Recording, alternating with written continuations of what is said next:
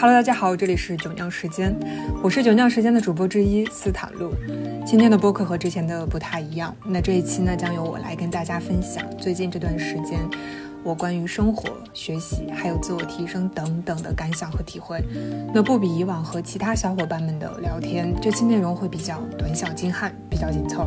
希望手机另一端的你会喜欢这样的方式。那话不多说，我们开始进入这期的内容吧。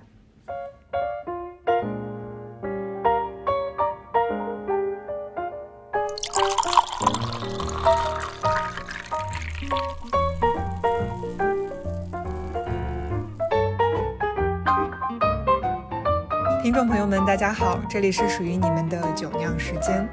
酒酿偏甜，对酒敏感的人就算喝得上头，也不会微醺或者喝醉。我们希望可以和大家一起理性、清醒，但又带些理想主义的去看待生活。前一段时间，谷爱凌拿了金牌这件事情，就是直接冲上热搜。那今天我主要想跟大家聊聊，我从她的身上看到了一些什么。我觉得这些观点都是真正的可以实际的运用到我们自己的身上的。那这里我想分享三点。那第一点是，快乐比坚持的力量更强大。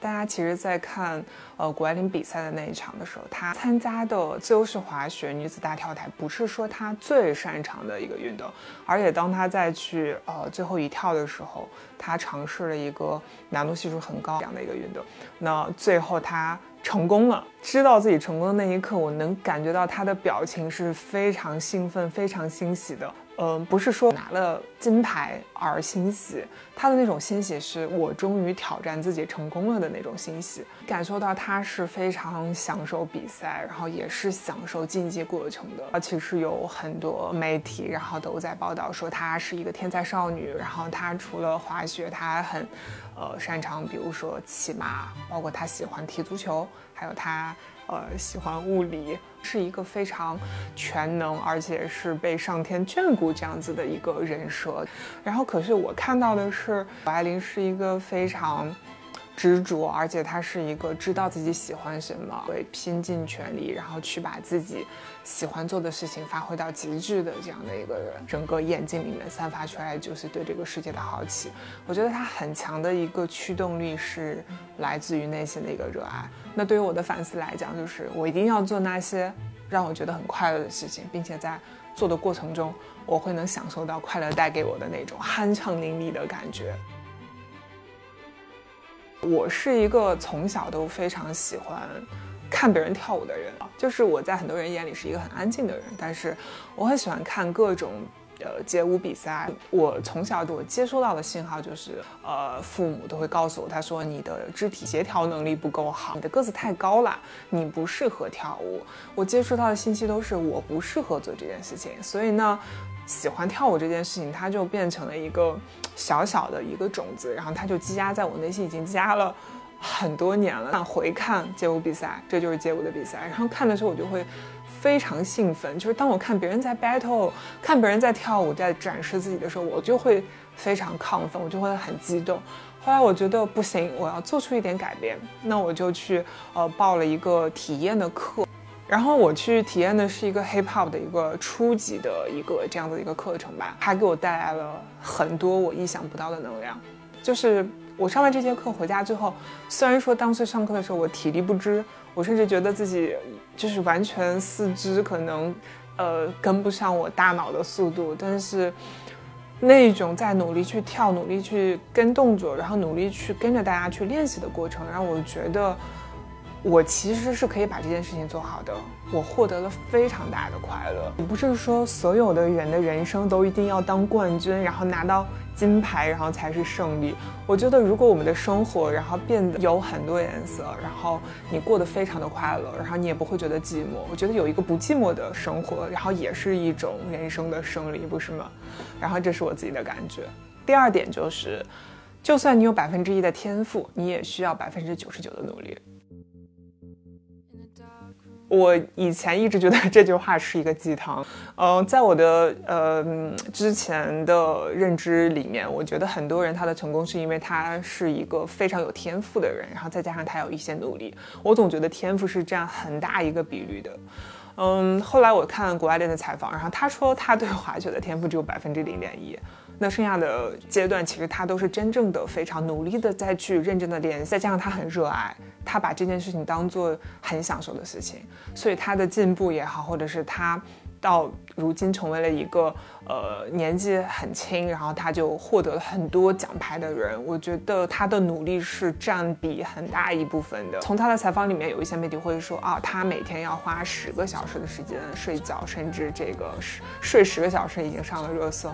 可是我觉得大家不要去看他睡了十个小时，大家要看的是他。没有睡的那十四个小时，他都在做什么？如果当他的努力的经验值没有积累到一个程度的时候，他在比赛或者是在面对一些很强大的那一种竞技压力的时候，他对自己是不会有那么强的自信的。我觉得他很多时候自信也好，或者是对自相信自己的能量也好，很大一部分时间是取决于我们其实已经花了很多很多时间。去构建自己的自信心，因为你知道，你闭着眼睛都可以把这句话背出来，或者你闭着眼睛都可以把这个动作完成好，那你睁着眼睛一定可以完成的更好。我们总是会看到别人很光鲜亮丽，然后他成功，大家都会为他鼓掌喝彩的那一面。然后，那其实当大家在很辛苦的在练习，或者是受伤之后还要承受伤痛的时候。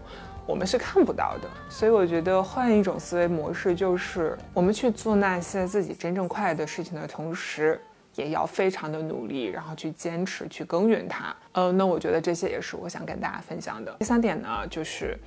我们不要去跟别人做比较，我们需要做比较的是跟自己。那其实从谷爱凌身上，我还是再回到刚才我一开始说的那句话，我说她当时跳完一六二零落下来之后，她非常兴奋，她甚至都要哭了。是她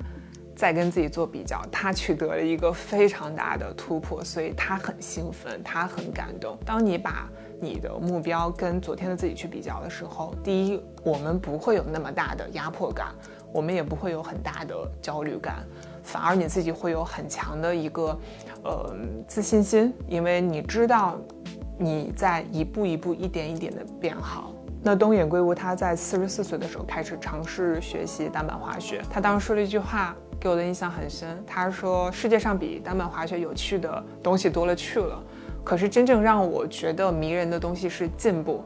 这句话就是完全说出了我自己的这段时间以来的心声。比如说，我在学跳舞，可能当我上了一百节课之后，我可以完整的记下一个动作，或者是完整的跳完一支舞，我觉得我应该也会很激动的哭了吧？因为 我不是父母或者是亲戚朋友嘴里面说的那个四肢僵硬的人，我也有自己的协调能力，我其实可以把跳舞跳好，只是因为我不自信，从来没有尝试过这样子。然后我开始发现，不是说我要去做一件事情就要一个非常成功的结果，就是我一定要做到一百分，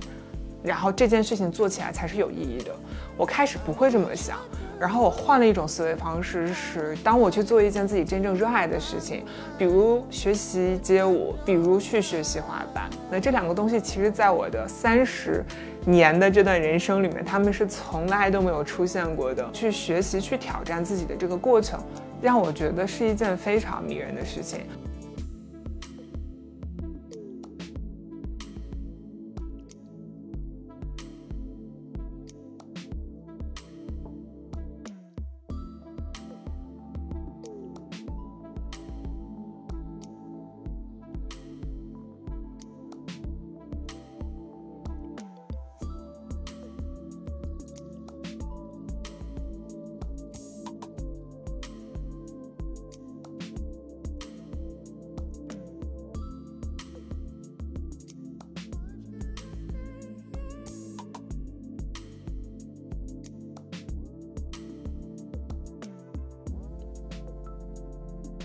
千万不要拿自己去跟别人做比较，因为当你开始做比较的时候，你就会彻底失去那个独一无二的真正的自己。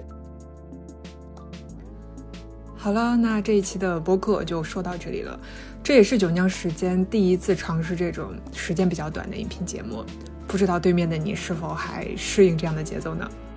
不要吝啬你的评论。酒酿时间非常需要每一位听众的评论和建议，因为在以后的时间里，我们想和大家一起成长，一起变得越来越好。那今天的内容就到这里，感谢大家的收听，祝你元宵节快乐，我们下期再见。